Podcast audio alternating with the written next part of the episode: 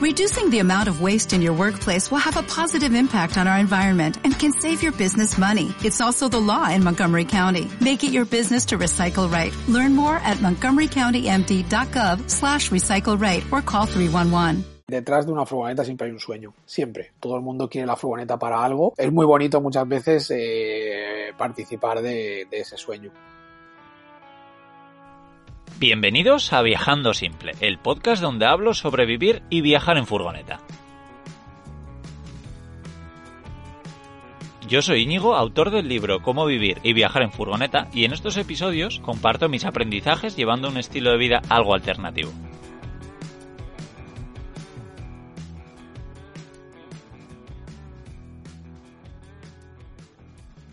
Bienvenidos a un podcast más de Viajando Simple.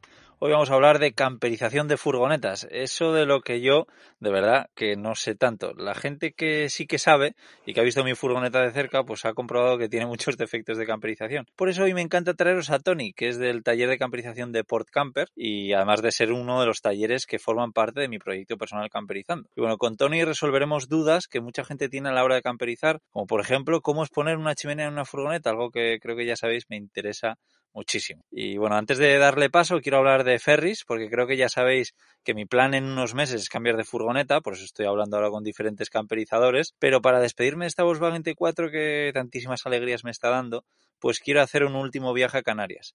Y el ferry para ir hasta allí con la furgo, pues lo buscaré, como no, en ferryhopper.com donde comparan el trayecto que tú quieras hacer con tu ferry eh, entre 47 operadores de ferries distintos. Así que, bueno, si queréis viajar en ferry, con vuestra furgoneta o como sea, echar un vistazo en ferryhopper.com. Y ahora sí, muy buenas, Tony. ¿Cómo estás?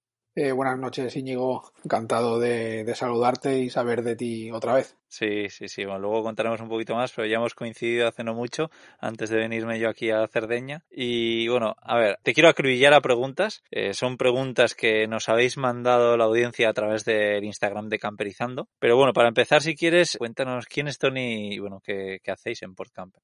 Bueno, eh, básicamente nos dedicamos a camperizar furgonetas en, en todo el, el, abanico de posibilidades que da la camperización, ¿no? Desde, desde muebles a medida, muebles extraíbles, pasando por instalaciones de techos elevables, eh, techos rígidos, segundas baterías, calefacciones y luego la, la camperización integral en, en general de, de, de, furgonetas pequeñas, medianas y, gran volumen.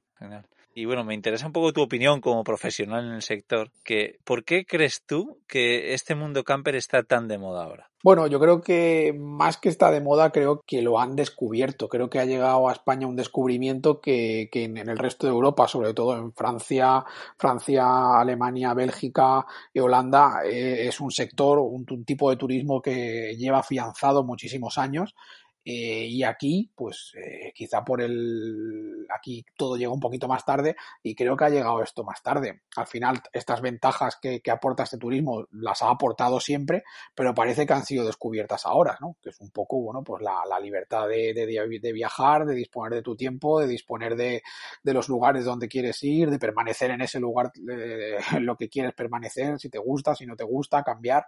Y bueno, ya te digo, más que moda, creo que es el descubrimiento de una nueva posibilidad de, de turismo.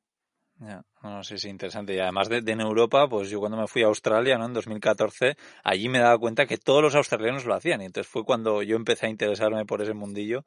Así que, que sí, sí, vamos un poquito por detrás. Pero bueno, incluso más detrás que nosotros, también creo que en Italia ahora se está empezando también a poner de moda, que van más tarde. O sea que me, me parece interesante. Bueno, te quería preguntar, porque también algo que está de moda es camperizar una furgoneta, el hacértela a medida. Eh, sí que antes estaba, era más normal comprarte una furgoneta hecha, pero cada vez más yo veo que la gente lo quiere a medida, o bien hecho por ellos mismos con sus manos, o en un taller de camperización. Te quería preguntar a ver si tú crees que todo el mundo puede camperizar una furgoneta con sus manos. A ver, yo creo que, que todo el mundo puede hacerlo. Al final una furgoneta camperizada se, se divide en diferentes, en diferentes partes, diferentes partes de instalaciones como puede ser mueble, electricidad, agua y demás, ¿no? Yo creo que hay partes que sí que se pueden, que se pueden asumir eh, a nivel eh, personal. Si tienes una formación en electricidad mecánica, pues obviamente puedes asumirla entero, ¿no? Pero aún así, teniendo, digamos, una formación básica, pues eso, ¿no? Lo que es el mobiliario, por ejemplo, pues lo puede hacer prácticamente cualquier persona, con mayor o mejores calidades, con mayor o mejores acabados, pero al final lo puedes acabar haciendo, ¿no? Luego hay ciertas partes de la camperización que ya se necesita una maquinaria, como por ejemplo el tema de la calefacción, pues ya se necesita un elevador, etc, etc, ¿no? Pero sí que hay ciertas partes de la camperización que, que, se, que las puede hacer uno mismo. Sí, porque eh, lo que creo que me consta, ¿no? Es que hay muchas personas que, oye, se la hacen ellos más o menos, pero hay cosas como puede ser la calefacción o todo el tema eléctrico que les da un poquito más de cosa y van a talleres como el vuestro, ¿no? Sí, sí, sí, sobre todo partes críticas, ¿no? Que dan mayor reparo el hacerlas tú mismo, ya sea por seguridad, ya sea por estética, pues desde la electricidad, ¿no? Que da cierto reparo el, miedo a no hacerlo bien y que luego te puedas, puedas tener un incidente con ello, o por ejemplo las ventanas, que pueden parecer sencillas, ¿no? Pero no tienes margen de error. Si, si te equivocas eh, cortando, eh, luego arreglarlo es muy, muy, muy difícil, ¿no? Entonces nosotros de esto solo lo solemos hacer bastante, gente que nos llama solo para ventanas, solo para claraboyas, solo y no hay ningún tipo de, problema. Sí. Vale, Tony, y cuéntanos eh, qué ventajas tiene hacerlo con un profesional, ¿no? Porque, bueno, sí, cada uno con mucha paciencia y con mucho tiempo, como digo yo, pues más o menos, si tienes esas dos cualidades, pues igual lo puedes hacer, pero entiendo que, hacerlo con Port Camper, por ejemplo, tendrá muchísimas ventajas, ¿no? ¿Cuáles, cuáles pueden ser? Bueno, la, la principal es, es el, el tiempo.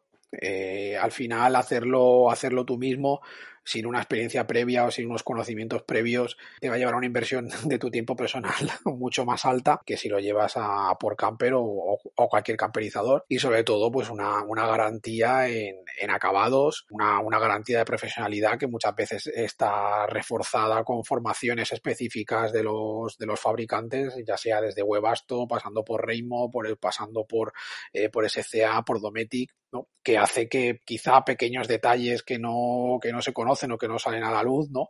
que a nosotros nos recalcan mucho en las formaciones, ¿no? pues hace que precisamente pues a veces marque la, la diferencia ¿no? entre, una buena, entre una buena instalación o una instalación mediana o incluso, incluso defectuosa. Sí, sí, sí. Bueno, en mi caso ya, ya creo que ya mucha gente sabe que esta furgoneta me la hice yo, pero bueno, que la siguiente la voy a mandar a alguien para que me lo haga de forma profesional y eso ya quiere decir mucho, ¿no? Eh, me he dado cuenta que con el paso del tiempo muchas cosas se me han ido estropeando porque no las he hecho bien, ¿no? Pues ahora, por ejemplo, me va a tocar cambiar el suelo de la furgoneta, que lo quiero hacer desde hace tiempo, y bueno, pues esto estoy seguro que si lo hubiese llevado a un profesional para que lo hiciese, no me hubiese pasado, ¿no? Y así unas cuantas cosas que todos los años tengo que ir eh, reparando, o yo qué sé, también los materiales que he podido utilizar, pues pues igual no son los mejores en cuanto a que me dure contra la humedad y, demás. Así que para eso seguro que, también está voy a hacerlo con vosotros. Bueno, Tony, tengo algunas preguntas un poquito complicadillas por aquí, que no las he hecho yo, nos las han hecho, entonces a ver, a ver cómo sales de aquí. Te quería preguntar, a ver, ¿qué modelo crees tú que es el mejor para camperizar? ¿Tú, tú, tú qué modelo prefieres que os lleven al taller para hacerlo?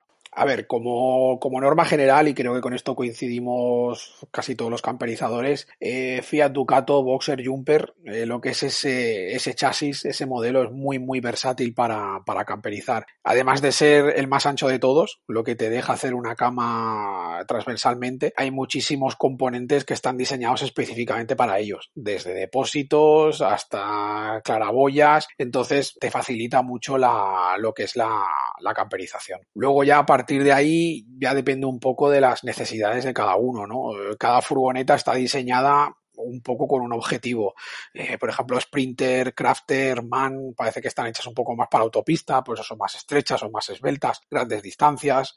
Eh, luego Ibeco, ¿no? Parece que está hecha un poco más diseñada para grandes cargas. Eh, y ya te digo, la que más o menos resume un poco o coge un poquito de cada uno de los modelos y luego además a nivel de fabricantes, pues hay muchísimos componentes para ellas, es Boxer Jumper Ducato. A mí me hace mucha gracia que nadie camperiza For Transit, ¿no? Y hace no mucho me, enteré que debe ser un modelo bastante complicado, ¿no? Para camperizar.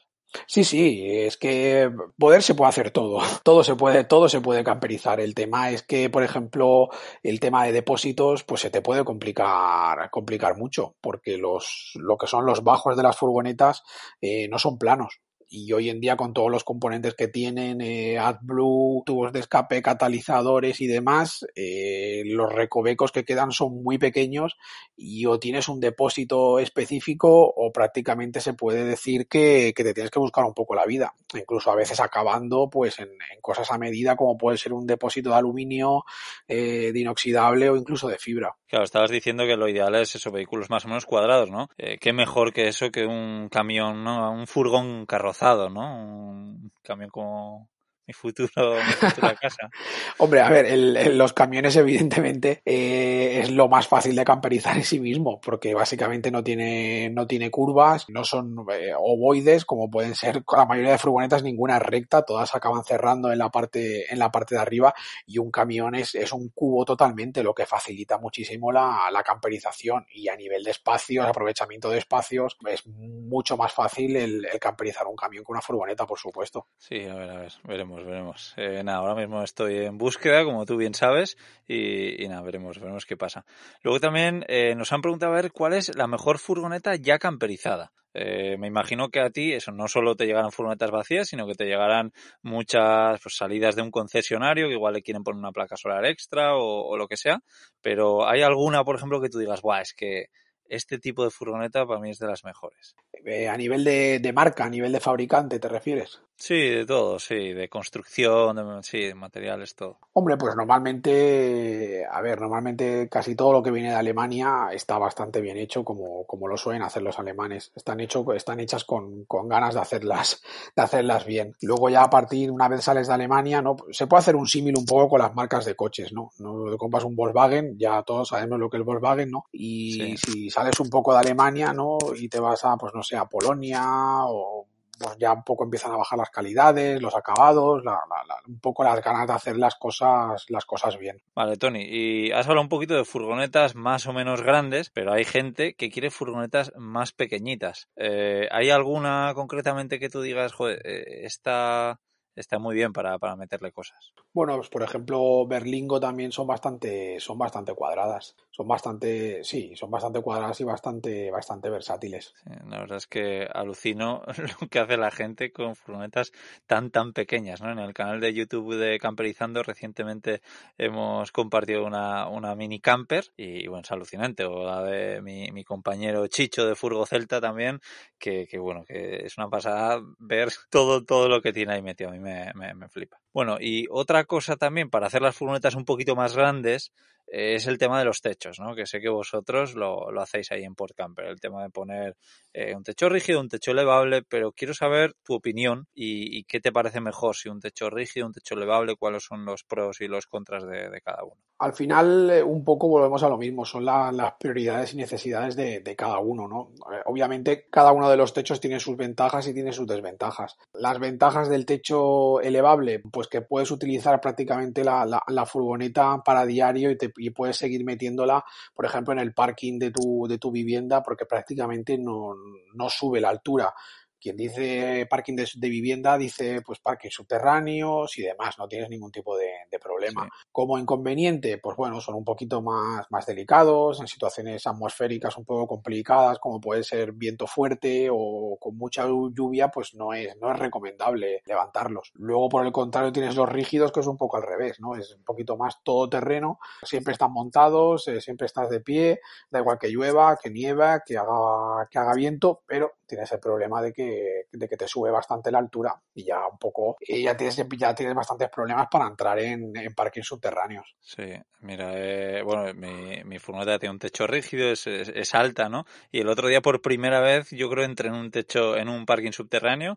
de, de Ikea concretamente que era dos metros y medio y dije, wow, sí. me puedo meter y, sí. y, me metí, pero vamos, es muy, muy raro esto. Sí, Ikea tiene eso porque sabe que entran furgonetas para cargar. por eso, por eso los tiene, los tiene más altos, si no en la mayoría de, de parkings que está entre el 1,95, 2,10 máximo, es. Es, es. lo que tienen, es, es complicado, sí, sí. es complicado. Sí, sí, bueno, para añadir un poco, porque yo en Australia viví en una furgoneta con techo elevable y ahora estoy en una furgoneta con techo rígido. También de decir que son mucho más discretas cuando tienes el techo rígido, ¿no? Sino que, porque con el elevable tú aparcas una ciudad, levantas el techo y sabían perfectamente que estabas ahí. Y lo que tú decías, el viento y el frío, me acuerdo que era muy desagradable. Era como estar como una tienda de campaña.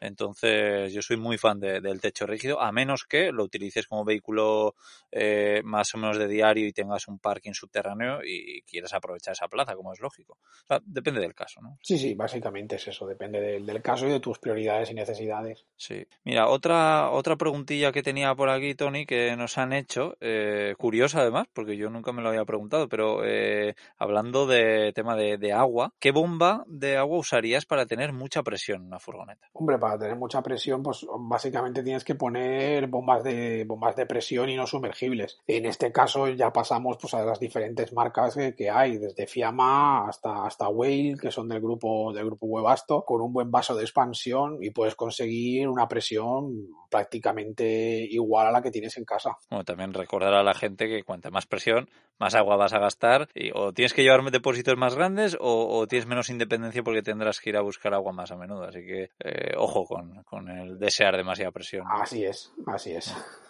Y bueno, también nos preguntaban, a ver, ¿qué crees tú que es lo imprescindible que se debe de llevar en una furgoneta camper? O qué es lo que tiene que tener una furgoneta camper? Volvemos a lo mismo, dependiendo de tu hábito, de, de, de, de cuál sea tu manera de, salir con esa furgoneta camper, si eres más de, fin de semana, de, weekender, como se llama, o, bien de, temporadas largas, de temporadas largas, viajes largos. Hombre, nosotros creemos que como mínimo una calefacción, una segunda batería y una placa solar es, es lo mínimo para tener una mínima independencia energética eh, y sobre todo térmica a partir de ahí empieza todo, ¿no? Pero ya con eso, pues eso, no pasas frío, puedes tener una nevera, eh, puedes tener agua y creemos que, es lo mínimo, es lo mínimo, tener esa independencia energética y, térmica. Sí, me, hace mucha gracia, ¿no? Porque efectivamente mucha gente estará de acuerdo contigo, eh, pero bueno, yo soy de los que ha habido una furgoneta con una nevera con hielos, sin calefacción, eh, sin placa solar y sin, sin nada, ¿no? Y que he vivido en, una furgoneta así. Y, bueno, pues luego escucho a muchos que, que decís cosas así, así, o ahora con el camión alguien me escribía y me preguntaba, pero bueno, ¿vas a tener paso de la cabina a, la vivienda? Y yo, no, no, pues casi seguro que no, no voy a tener esa, esa opción. ¿Cómo que no? Pero si eso es imprescindible. Y bueno, para alguien que ha, viajado en una monovolumen, pues eso no es tan imprescindible. Pero, pero bueno, yo entiendo que soy un caso aparte, que efectivamente el tener una buena, buena temperatura dentro de la furgoneta, que ahora hablaremos un poquito de calefacciones, creo que es, es algo muy, muy, muy, importante. Pero bueno, me, hace gracia. Y bueno, Tony, otra cosa que, que nos preguntan a ver es cuántas placas y baterías tú crees, no yo, sino tú, que es un profesional en esto, que hay que poner para poder vivir en una furgoneta camper. Bueno, más que placas, eh, siempre hablamos de potencia. Placas y baterías, siempre hablamos de potencia. Y nosotros siempre recomendamos unificar. Más que nada porque la gente cree que dos baterías se comportan como, como una sola y no es así. Exactamente igual las placas solares. No es tan importante el número de placas solares o el número de baterías, sino la potencia, la potencia que vas a tener, tanto de placa como de, de batería, ¿no? Y todo va en función un poco de tu, de tu consumo, ¿no? Teniendo en cuenta que lo que más consume en una, en una, en una furgoneta camper es, la nevera, pues a partir de ahí puedes, eh, una potencia con una nevera normalita, eh, se puede decir que con una, con una nevera de unos 100, con, perdona, con una batería de unos 100, 110 y una placa sobre 180, 200 es lo mínimo para que, para que esté todo compensado y no tengas, no tengas problemas de, básicamente de, de energía. Sí, no, está bien. Al final los dejo muy claro, ¿no? Depende del consumo. Si eres una persona que, yo creo que quieres poner una placa de inducción, pues olvídate de esta recomendación porque tendrás que multiplicar varias veces todo esto. Pero, pero bueno, si es una persona que con una cocina gas se conforma, que con luces de bajo consumo y tal, pues, pues sí. Sí, sí, básicamente, básicamente. No es lo mismo, pues eso, ¿no? Microondas, expresos. Si ya empezamos un poco a, a, demandar, a demandar altos, altas potencias, pues obviamente con una batería de, de 100 o 110 no vas a hacer nada. Sí. Y bueno, Tony, venga, vamos a hablar de, calorcito ahora que estamos ya en invierno. A ver, algo que me interesa mucho, que hay mucha controversia, eh, de lo que tú sabes bastante más, ¿qué pasa con las chimeneas en las furgonetas camper? ¿Cómo es poner una chimenea? ¿Es legal? ¿Es ilegal? ¿Crees que es algo que, tiene sentido, que no? Hombre, a ver, como siempre, Spain is different. en el resto de, Europa no hay ningún tipo de, problema con las, eh, con las estufas en cuanto a ITVs, homologaciones, están bastante extendidas, eh, se pueden poner en barcos, se pueden poner en, tiny house, se pueden poner en, muchos sitios y no hay ningún tipo de, problema, pero en España sí que complican un poco más el tema. Complicarlo en cuanto a legislación, básicamente lo que quiere decir es que la estufa no es un elemento diseñado para, para una furgoneta expresamente, con su identificación eh, de homologación, con su número de homologación, porque no está diseñada para, para automoción. Entonces, eso implica que no se puede declarar en ficha técnica. No se puede declarar en ficha técnica. Pero, eh, por otro lado, eh, la estufa se considera un elemento móvil, se considera un elemento móvil por lo que tampoco se debería declarar en ficha técnica. Entonces, ahí está un poco la, la ambigüedad de la legislación y la y un poco el, el, punto que te puedes encontrar en las, en las ITVs. Nosotros, al final es un elemento móvil, lo puedes montar y desmontar cuando, cuando quieras y nosotros lo que recomendamos es cuando se va a homologar eh, no tenerla no tenerla montada luego a partir de a partir de ahí no pues un poco montarla en invierno desmontarla en, en verano Claro, para hacer, para hacer sitio. Pues mira, yo ya estoy eso, pensando en nuevas eh, o futuras distribuciones para mi, mi camión, que tú ya has visto además alguno, y bueno, más de un amigo y así me dicen, todo muy bien, pero lo de la chimenea, eso que se te ha metido ahí en la cabeza, no, no tiene sentido. Y bueno, pues es curioso, ¿no? Pero es algo que a mí de verdad me, apetece, que siempre he pensado que mi siguiente furgoneta tendrá una chimenea y bueno, eh, siempre he querido tener una casa con chimenea y tal. Pero entiendo que para mucha gente pues es una, una pijada y que no quiera, pero bueno, que para los que quieran, que sepan que en Port Camper, por ejemplo, pues puede instalarse una chimenea, ¿no? Sí, sí. A ver, yo creo que no hay nadie que no le guste una chimenea.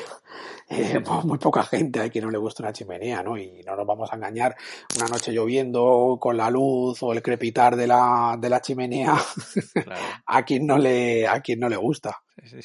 Bueno, pues por cierto, eh, hablando de homologaciones y todo esto, que sepáis que tenemos un episodio, el número 83, donde hablamos con Raquel y con Luis de Homologa tu Camper, por si quieres echar un vistazo. Y bueno, otra cosa que también sirve para darnos calorcito en invierno, que bueno, que es más común y que esto sí que es homologable, es el tema de las calefacciones estacionarias, ¿no? Pero hay una controversia que es eh, respecto a la instalación, si en los bajos, si dentro de la furgoneta, bueno, yo había tenido una calefacción china que me dio muchísimos problemas y al final la acabé quitando y llevaba mucho tiempo sin calefacción hasta que hace no mucho estuve con vosotros en Port Camper y me instalasteis una. Y bueno, pues si quieres contarnos a ver dónde la instalasteis, por qué, todo esto sería genial. A ver, nosotros siempre recomendamos la calefacción en los bajos, siempre, siempre lo recomendamos. Se puede montar en el interior sin ningún tipo de problemas, eh, pero al final montarlo en los bajos eh, conlleva una serie de ventajas. Básicamente las ventajas es eh, a nivel de sonoridad, la vas a escuchar mucho menos abajo que cuando la tienes en el interior. luego a nivel de espacio, cuando la montas en el interior, la calefacción no puede estar,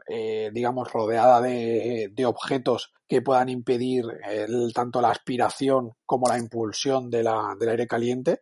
Si nosotros, por lo que sea, pones, no sé, una caja, una botella de agua, la pones por delante o por detrás de la calefacción, seguramente te va a dar error, porque no internamente eh, o no le llega el caudal de aire que le tiene que llegar, o bien no está, ella detecta que tiene un, un objeto extraño delante que no le deja salir aire lo suficiente y te va a dar error, ¿no? Además de eso, eh, tienes una seguridad extra. No nos olvidemos que la calefacción no deja de ser un motor de combustión. Y no es lo mismo tener un motor de combustión en el exterior que en el interior. Todas las calefacciones están súper testadas, están muy bien diseñadas, pero vuelvo a decir, es un motor de combustión. Si hubiese algún hipotético problema, si lo tienes fuera, no te va a afectar de, ninguna de las maneras. Y luego ya por último, cuando la tienes fuera, puedes jugar un poquito más con las salidas y con las entradas de aire, integrándola tanto en el mobiliario como en los guarnecidos, molduras, haciendo que prácticamente ni se vean, ¿no?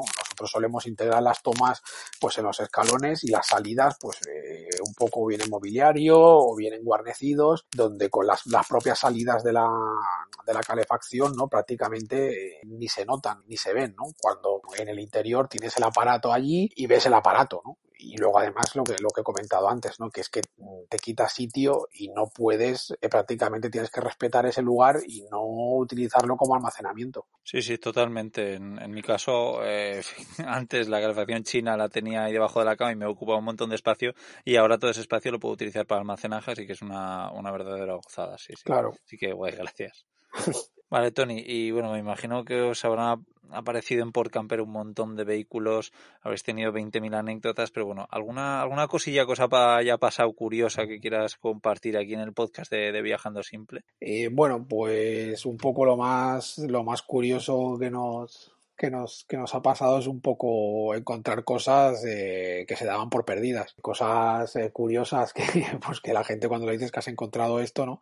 Pues se sorprende, se sorprende que realmente estuviese en la furgoneta.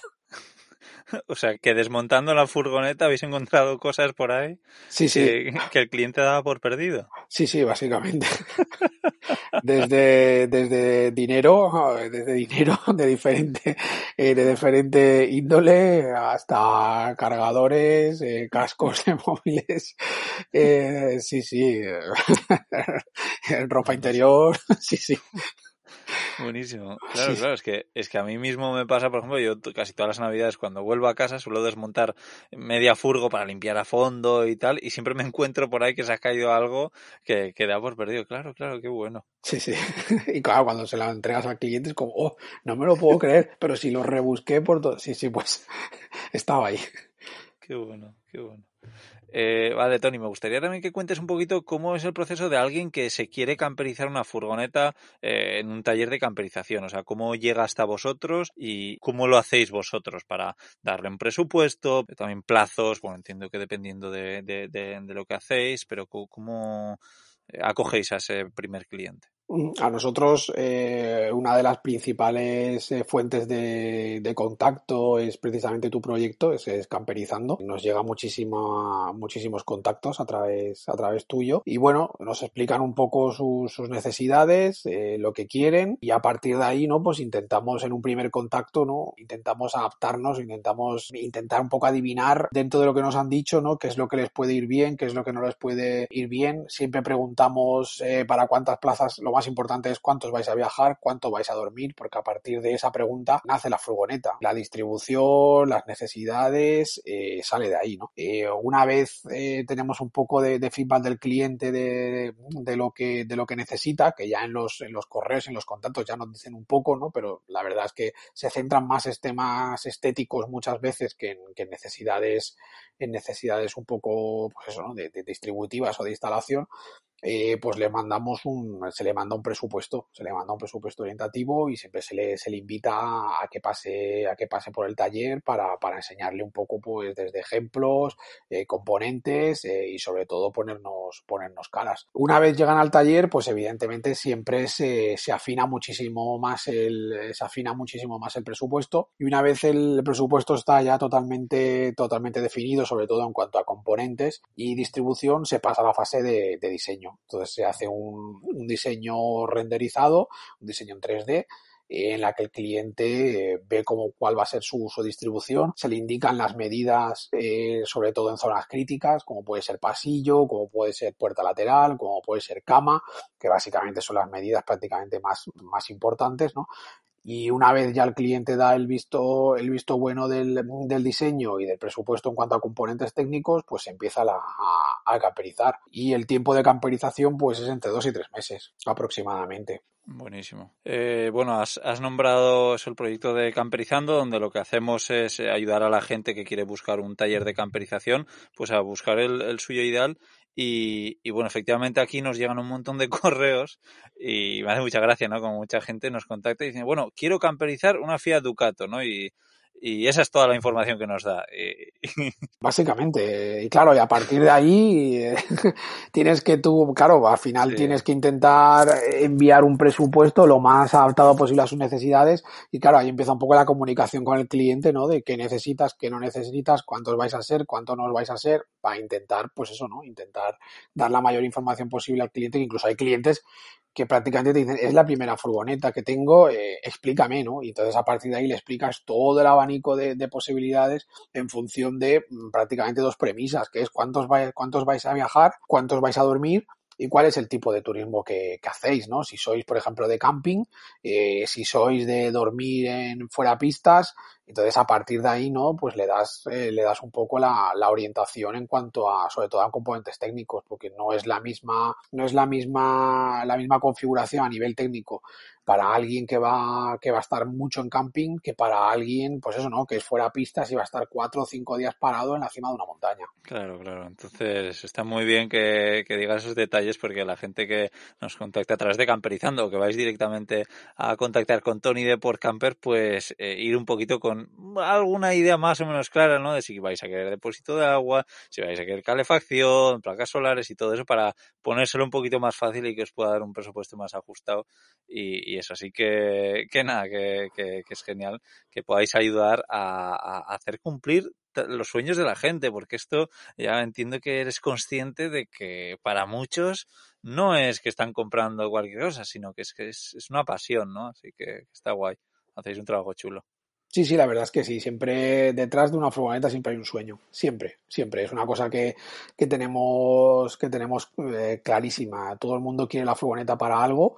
Eh, se imagina multitud de experiencias que le va a pasar en su furgoneta y al final eso siempre, eh, siempre son sueños. Al final pueden ser viajes más cortos, viajes más, más, más, más largos, estar en un camping, estar con una familia, estar solos, estar, pero eh, siempre, siempre, siempre detrás de una furgoneta siempre hay un sueño. Y la verdad que es, es muy bonito muchas veces eh, participar de, ese sueño. Sí, nada, qué guay. Eh, habremos creado un artículo en Viajando Simple, que sea viajandosimple.com barra Tony, que lo dejaremos en la descripción del, del artículo, donde pues, bueno, pondremos algunas fotillos de, de Port Camper y, y, demás, y alguna cosilla chula por ahí. Tendréis enlaces eh, a la cuenta de Instagram también de Port Camper, a su web y, y demás. Y bueno, pero cuéntanos eh, dónde exactamente os podemos localizar por si alguien quiere, eso pues poner una placa solar, poner un techo elevable, eh, hacerse una camperización completa. Nosotros estamos en, estamos en Barcelona, en la zona del, eh, del Valles Oriental, en, la, en, en, Granollers, exactamente. Estamos, es una, una zona bastante, bastante céntrica. Perfecto, Tony. Oye, pues ha sido un verdadero placer y que cualquiera que tenga dudas, ya sabéis, os podéis poner en contacto directamente con él y estoy seguro de que una sonrisa os, os echa un cable. Así que nada, que muchísimas gracias y que te mando un fuerte abrazo. Igualmente, Íñigo. Un abrazo. Chao. Chao.